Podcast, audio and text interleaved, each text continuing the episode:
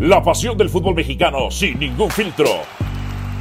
Donde se habla fuerte sin pensar en susceptibilidades.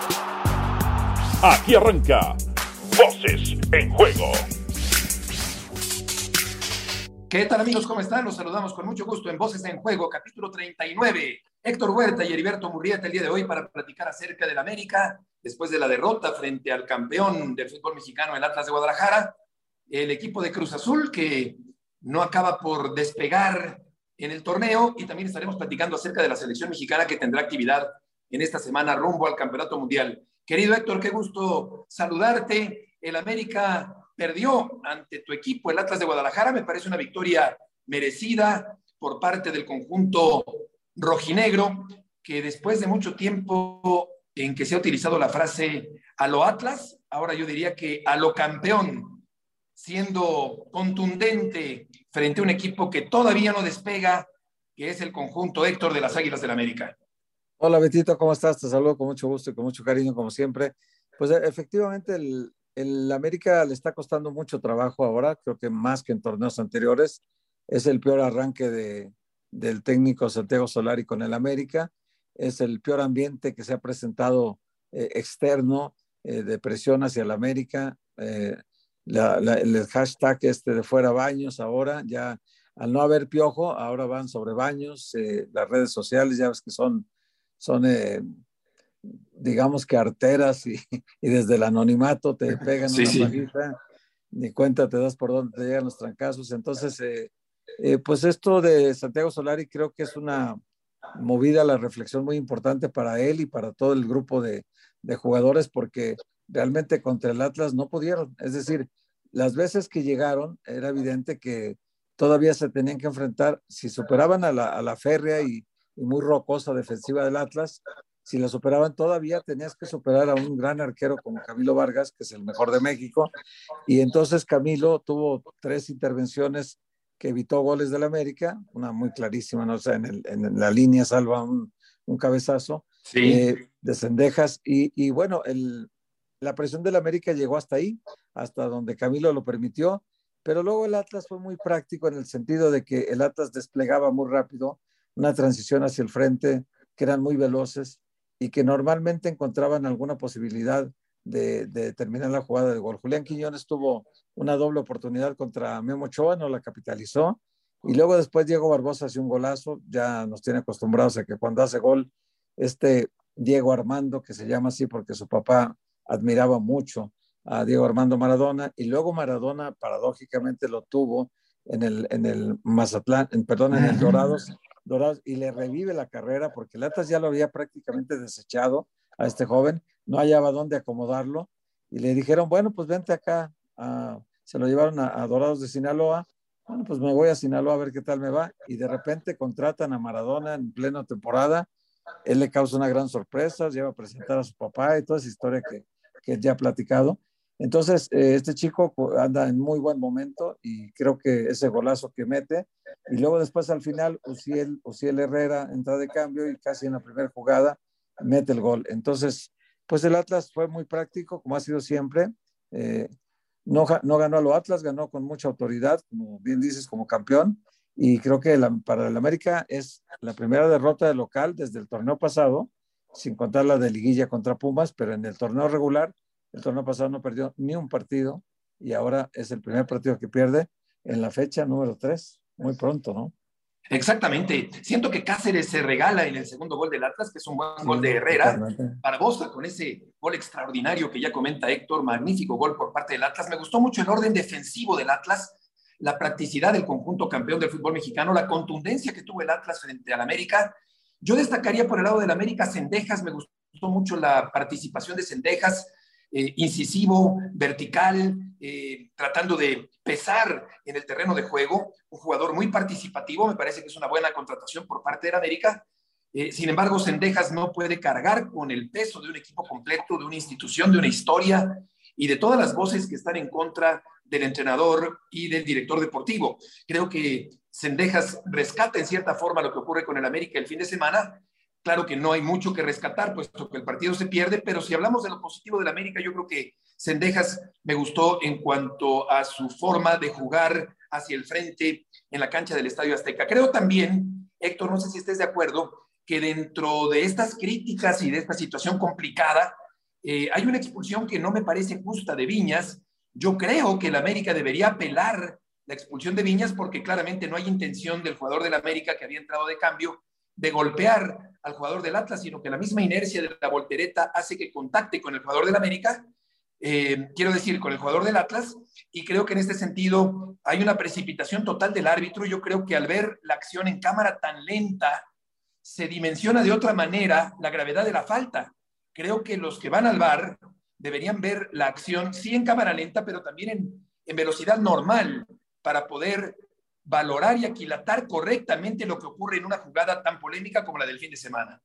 Sí, yo, yo creo que la intencionalidad solamente Viñas lo sabe, ¿no? Porque cuando cae al, al piso y le queda el jugador de frente, eh, sí puede ser la inercia de la jugada, pero también puede ser como que le voy a dar una patada y luego me arrepiento, y ya cuando me arrepiento ya lo toqué. Entonces fue realmente un toque muy leve, porque una, una patada a esa distancia con intención, Beto, te, te desfigura media cara, ¿no? O sea, si hubiera sido realmente una intención de lastimar al contrario, le, lo, hubiera sangrado seguramente, ¿no? Porque le salía de frente y además zurdo y con la pierna izquierda le pega, le, le hubiera, te digo, destrozado media cara sí es un poco eh, desafortunada para él. Eh, solo él sabe la intención que tuvo, si quiso tocarlo o no quiso tocarlo. Eh, evidentemente, pues también Nervo hace su, su papel de, de, dramatizar la acción, ¿no? que, que, es muy común en tratando de sacar ventaja y pues, bueno, consigue engañar al árbitro y el árbitro lo saca del, del, campo, ¿no? Y, y bueno, eso es una expulsión que al final de cuentas sí te merma, sí te deja con un hombre menos y ante un equipo tan ordenado como el Atlas, es muy difícil hacerle daño con 11, pues es más difícil hacerle daño con 10, ¿no? Entonces el Atlas lleva en el 2021 y lo que va del 2022, lleva en 37 partidos de liga, Beto, solamente eh, 26 goles en contra. O sea, es, es un equipo que en, en, zona defensiva, 15 el torneo antepasado, 10 el torneo pasado y hoy solamente un gol en contra. Es un equipo atrás muy sólido, está sí. muy armada ya su zona defensiva se fue Jesús Angulo, pero vino Víctor Aguilera, o sea, cubrieron muy bien ese espacio.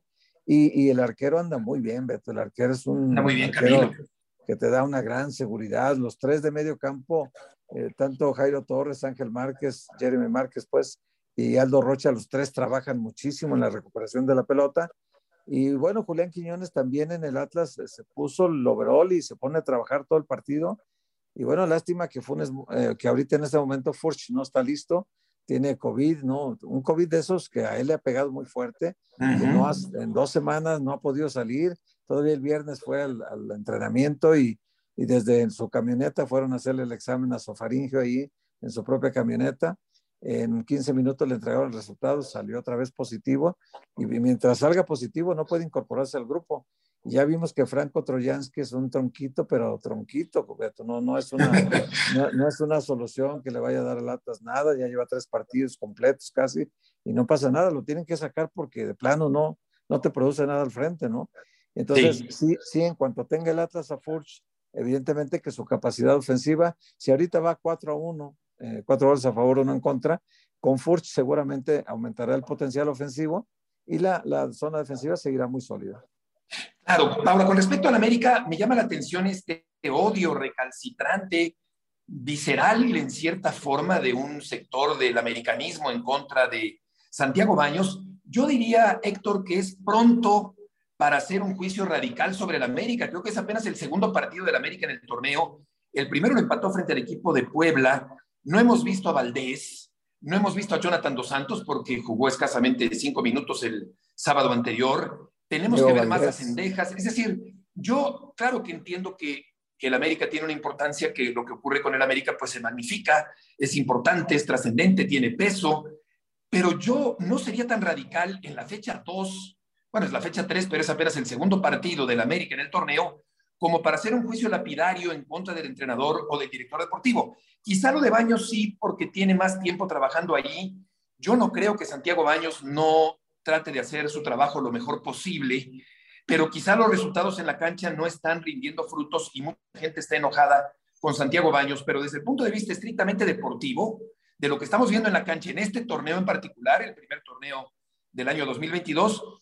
No sé qué piensa Héctor, pero yo creo que es demasiado pronto, es muy temprano para hacer un juicio radical, lapidario, definitivo sobre el América en este torneo cuando faltan todavía 15 eh, partidos por delante antes de la liguilla por el título del fútbol mexicano.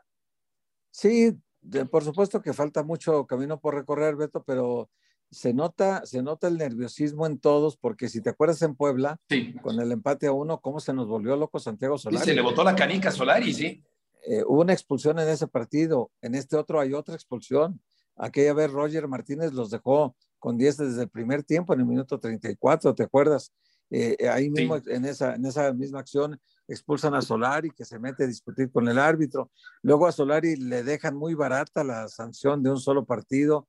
Eh, y luego ahora otra vez le expulsan a otro jugador, un poquito más injusto me parece, pero, pero igual se queda con 10, lo que denota para mí un nerviosismo que está pasando en toda la institución, eh, amén de lo que ha ocurrido afuera también con comentaristas y las críticas a Baños que también son parte del escenario de presión que vive el América. Yo creo que eh, está la gente ya muy inconforme porque los dos torneos anteriores el desenlace fue pues fue desastroso para el América porque perder de esa manera como perdió eh, las dos cuartos de final eh, Solari con un reglamento y con otro reglamento, yo creo que a nadie dejó contento del americanismo. Por eso es que hoy están exigiendo muchísimo de ellos.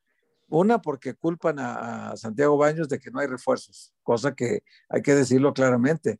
No es responsabilidad totalmente de él, sino de quien determina que en la política del club en ese momento no hay más que este presupuesto, ¿no? Y, seguramente él se atiene al presupuesto y con eso consigue lo que se puede, ¿no? No lo claro, y a final de cuentas, también de quienes están en la cancha y que no hacen lo que tienen que hacer.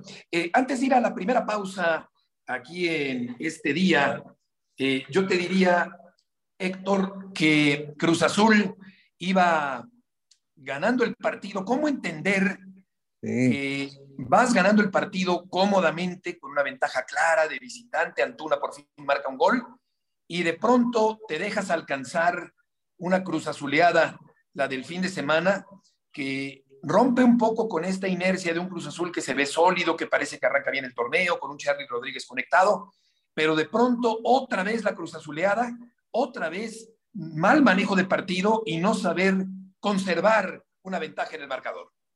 Sí, curiosamente, Beto, eh, se había quedado el, Monterrey con un hombre menos, habían expulsado a Javier Aguirre también desde la banca, eh, desde el 51 que expulsaron a Estefan Medina en un penalti muy discutible porque mucha gente también como, criticó al Atlas en la liguilla porque los arbitrajes, las decisiones dudosas se las daban al Atlas, pues ya vimos que pasa en todos los partidos, Beto, y con todos los equipos, ¿no? El arbitraje está mal, el VAR está mal también expulsan a Stefan Medina al 51 con el, con el, eh, el penalti ya marcado, con la expulsión lo, marcan penalti, anota el segundo gol el Cruz Azul, se pone 2-0 y parecía que iba a remar tranquilamente hacia la victoria, tranquilamente. Aguirre pierde la cabeza también, grita algo desde la banca. César Arturo Ramos, el árbitro, que estuvo terrible, muy mal, lo expulsa y luego viene una jugada que parece intrascendente, Beto, cuando expulsan al hijo del Chaco, a Santi Jiménez, y lo expulsan al 87, y mira cómo se dan la, correlación de resultados cronológicos después de su expulsión. Al 91 empata el partido ya 10 contra 10, empata Funes Mori con un zurdazo, y luego al 90 más 6, al 96, César Ramos prácticamente la última jugada, eh, César Montes, perdón, César Montes empate el marcador a dos. Una cruzazuleada típica, ¿no? En los últimos minutos, perder un partido ganado, como han perdido títulos a, veces en, una cruzazuleada final, como han perdido semifinales, como han perdido finales, y, vuelta los fantasmas del pasado, la cruzazuleada terrible. Y bueno, pues así, así quedó. Yo creo que cruzó mal manejo del partido, Beto, y aún así es el líder de la tabla general en este momento. Exacto, y Montes con esa estatura eh, pues es difícil que, pueda no eh, acertar una pelota por arriba con esa estatura de rascacielos que tiene el defensa central de, del equipo de Monterrey y de la selección mexicana. Vamos a ir a una pausa y seguimos con ustedes en Voces en Juego. Voces en Juego. De regreso en Voces en Juego. en este día con Héctor Huerta para platicar acerca ahora, querido Héctor, de la selección mexicana de fútbol que tiene compromisos muy importantes, una selección que no se vio bien en el año anterior. Le hiciste una entrevista muy interesante a John de Luisa la semana anterior, donde el presidente de la Federación Mexicana de Fútbol manifestaba su total respaldo al actual entrenador de la selección mexicana, Gerardo Martino. Y yo creo que es sensato, que es lógico apoyar al entrenador. Me parecería totalmente descabellado, una locura auténticamente, pensar en quitar al entrenador en este momento. Pero lo que sí tiene que ocurrir, lo que sí tiene que cambiar es el funcionamiento colectivo de una selección mexicana, Héctor, que dejó mucho que desear en el año que acaba de terminar, que perdió tres veces frente a Estados Unidos, que no ganó un solo torneo y que todavía, no lo olvidemos, no califica al Campeonato Mundial de Qatar.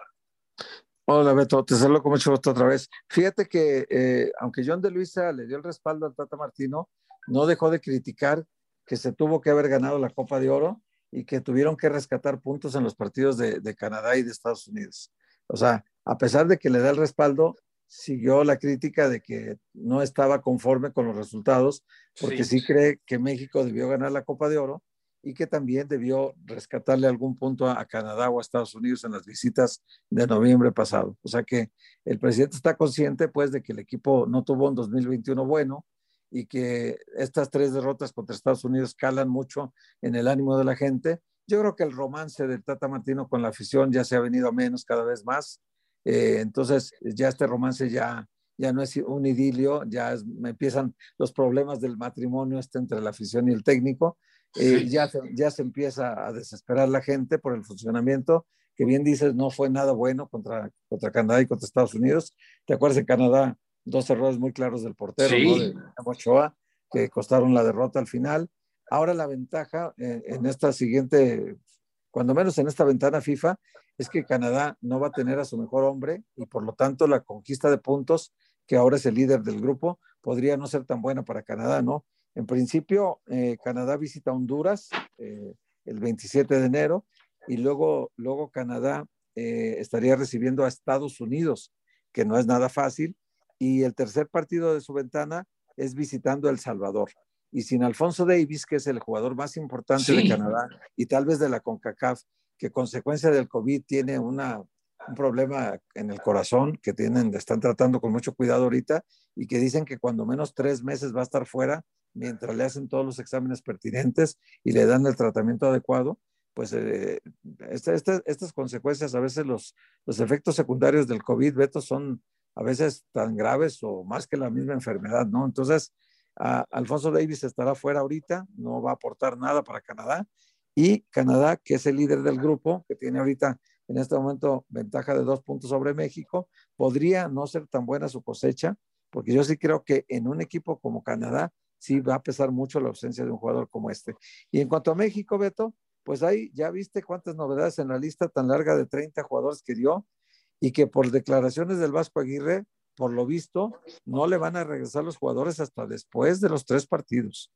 Eh, el Monterrey debuta en el Campeonato Mundial de Clubes el día 5 y, a un partido, o sea que si no gana ese partido, no avanza a semifinales y por lo tanto su participación quedará reducida a pelear por el, cuarto, eh, por el quinto o sexto lugar en el Campeonato Mundial de Clubes y van a llegar muy desgastados porque tienen 10 jugadores seleccionados, tanto de México como de selecciones de, del continente americano, que mandaron llamar a sus jugadores y van a viajar desde distancias muy largas para llegar a los Emiratos Árabes Unidos a disputar estos, estos partidos. Este partido primero, eh, que sería su arranque, creo que contra Al-Ali, y de ahí si no lo gana ese partido, pues entonces el Vasco se conformará con jugar por el quinto y sexto, sexto puesto de la, de la clasificación. Así que eh, la selección tiene 30 jugadores, regreso de Gerardo Artiaga, regreso de Eric Gutiérrez, regreso de, de Laines, Diego Laines, y, bueno, pues le tiene confianza Antuna, lo volvió a llamar Antuna a la selección,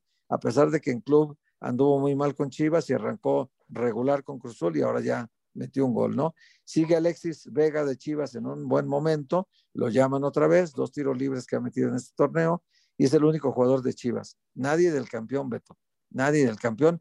Prefirió a Julián Araujo de la MLS sobre Diego Barbosa del Atlas, pero bueno, son decisiones del técnico. Exacto. Eh, no aparece Chicharito Hernández, que eso ya hay que darlo por descontado. No va a aparecer ya de aquí al Campeonato Mundial, a pesar de que también de pronto brota la polémica en torno a la ausencia de Javier Hernández. No está Salcedo, que te preguntaba yo el otro día en Fútbol Picante si aparecería en función de un aparente arreglo de aquel problema disciplinario que había tenido Salcedo. No está Córdoba tampoco, que jugó muy bien el primer partido contra Santos, prácticamente desapareció en el segundo contra el equipo de Puebla, que ganó legítima y categóricamente al equipo de Tigres ahí en Monterrey. No está el portero Acevedo, que yo creo que podría bien encajar, aunque ayer tuvo una actuación no del todo buena, ciertamente frente a un contundente equipo de Necaxa. No está Lira, que también creo que eventualmente pudo haber eh, recibido otra oportunidad con la selección mexicana. Y como ya apuntas, Alexis Vega sí forma parte de la selección. El Guadalajara dejó de ser el principal surtidor de jugadores a la selección mexicana, como lo fue en tiempos pretéritos.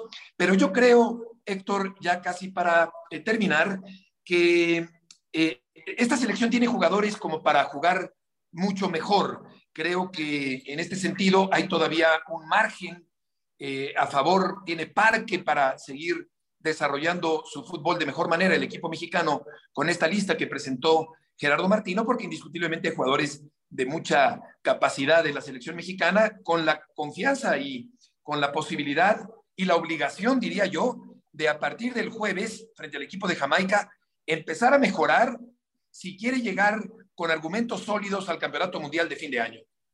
Sí, las dos primeras ventanas FIFA, México ganó siete puntos de cada nueve que disputó. Esa es la cuenta que hace John de Luisa, ganando siete puntos en cada ventana. Eh, con eso México está en la Copa del Mundo y probablemente en primer lugar. Lo que él dice es que, pues, según sus cuentas, eh, cabe un empate en Jamaica y dos, dos victorias en el Estadio Azteca contra Costa Rica y Panamá. Además, son importantísimo ganarle a los dos, Beto, porque son los dos con los que México estaría disputando, digamos, el pase directo al Mundial. Exacto. Eh, ahorita Panamá está empatado con México. Panamá, recordemos que ahorita juega contra Costa Rica. Ambos se van a quitar puntos. Luego después eh, Panamá eh, tendría un partido contra Jamaica en casa y luego vendría México contra la selección nacional. Entonces, no la tiene tampoco tan fácil. Panamá tiene dos visitas muy difíciles a Costa Rica y a México y tiene un partido de local contra Jamaica que pues digamos que no tiene tanto grado de dificultad aparente, pero también los jamaicanos de repente van a Centroamérica y le ganan ahí a cualquiera. Son, un equipo raro, ¿no? Pero eh, normalmente ocurre eso. Entonces, con siete puntos en cada ventana, eh, cree John de Luisa que se puede calificar al Mundial. Yo creo que también lo lograría matemáticamente sin problema. Llegaría en total a, a 28 puntos y con esos eh, creemos que podría estar en la Copa del Mundo de Qatar, primero, segundo, tercer lugar. Toman una ventaja importante Canadá, Estados Unidos y México, si México consigue estos siete puntos, ¿no? Ahora hay que ver también qué dicen los rivales, ¿no? Claro, y desde el punto de vista del público, el jugador número 12, como le llamó Moisés Zárate en aquella campaña del 77, cuando era el gerente de Relaciones Públicas del Estadio Azteca, inventor de aquella frase del jugador número 12, pues ese jugador número 12 a veces no se porta del todo bien. Eh, desde luego que había que fragmentar en miles ese jugador número 12. Eh, y de esos miles que pudieran llegar a ser 80 mil en una buena entrada o un lleno en el Estadio Azteca, únicamente 2 mil, que es una toma de muestra, eh, pues como en las encuestas, que puede llegar a ser significativa, pero a mí me parecen muy pocos porque 2 mil se pueden controlar fácilmente. Cuando haya 80 mil, creo que se complica muchísimo la labor de vigilancia de la policía o de los inspectores que detecten a aquellos que vuelvan a gritar. El caso es que mucho le ha costado ya, ha sangrado mucho, eh, eh, han sangrado las arcas de la Federación Mexicana con tanto castigo eh, en lo económico y con tanto castigo en lo deportivo, porque jugar sin el público de siempre, pues sí es una desventaja para la selección mexicana. Y queda únicamente la duda, Héctor, ya para terminar, de qué va a ocurrir con el comportamiento de la gente próximamente cómo va a terminar la apelación de la Federación Mexicana y qué tanto funcionará el hecho de identificar a cada persona con un código QR que vaya a entrar al Estadio Azteca. Me imagino que ahora solo 2.000, pero a la larga, me imagino que los 80.000 tendrán que tener, en el mejor de los casos, en un lleno, ese famoso código QR para poder ser detectados en caso de un mal comportamiento. Sí, tendrían que empezar a, a vender los boletos mediante esta vía de de tú en una página de web eh, inscribirte, dar todos tus datos para que te den el código QR que va a ser tu boleto de entrada al estadio y luego tienes que presentar tu, tu, tu INE para que te, o alguna identificación personal para que te den entrada al estadio. Eh, sí, tienen que hacerlo desde que termine prácticamente esta ventana, poner los boletos a la venta, Beto, porque es en marzo la siguiente fecha FIFA, y cuando ocurre esto de marzo, ya tendrían a lo mejor que tener vendidos los, yo no creo que vendan los 80 mil boletos, Beto, yo creo que van a vender entre 40 y 50 mil boletos nada más, porque aunque saben que es la última jornada y ahí se juega la, la calificación prácticamente al Mundial y es a fines de marzo donde supuestamente la pandemia ya habrá, habrá bajado un poco el pico de la pandemia, de, esta, de este Omicron que anda ahora. Eh, de todas maneras, eh, creo que van a tomar la precaución de no, no llenar el estadio porque pues es muy, difícil de controlar este monstruo de mil cabezas, Beto, que no, no, ha, no, ha, entendido ni entenderá que hay que cambiar el comportamiento. Claro, un gritón anónimo, no identificado, termina por eh, afectar mucho a la federación y a la selección mexicana, porque también pega en lo económico, prefieren sacrificar la taquilla de más de 2.000 personas y van a convocar únicamente a 2.000 para tratar de hacer un experimento, como ya indicaba John de Luisa en la entrevista muy buena que le hiciste la semana anterior. Héctor, muchas gracias y gracias también a ustedes, amigos, por acompañarnos en Voces en Juego el día de hoy. Aquí termina Voces en Juego. Nos escuchamos de nuevo para repartir más verdades del fútbol mexicano.